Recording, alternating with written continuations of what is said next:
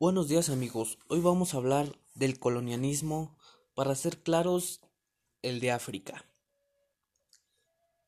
En el continente africano, la colonización se centró en la posesión de la tierra y no tanto en la actividad comercial con los nativos. Se dice que el dominio colonial atravesó dos etapas muy diferenciadas.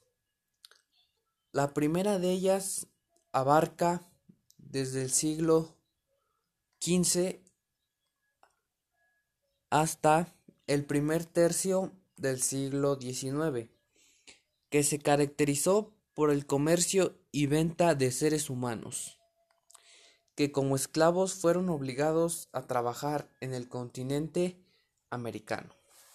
Bueno, pues eso es todo lo que sabemos del colonialismo africano.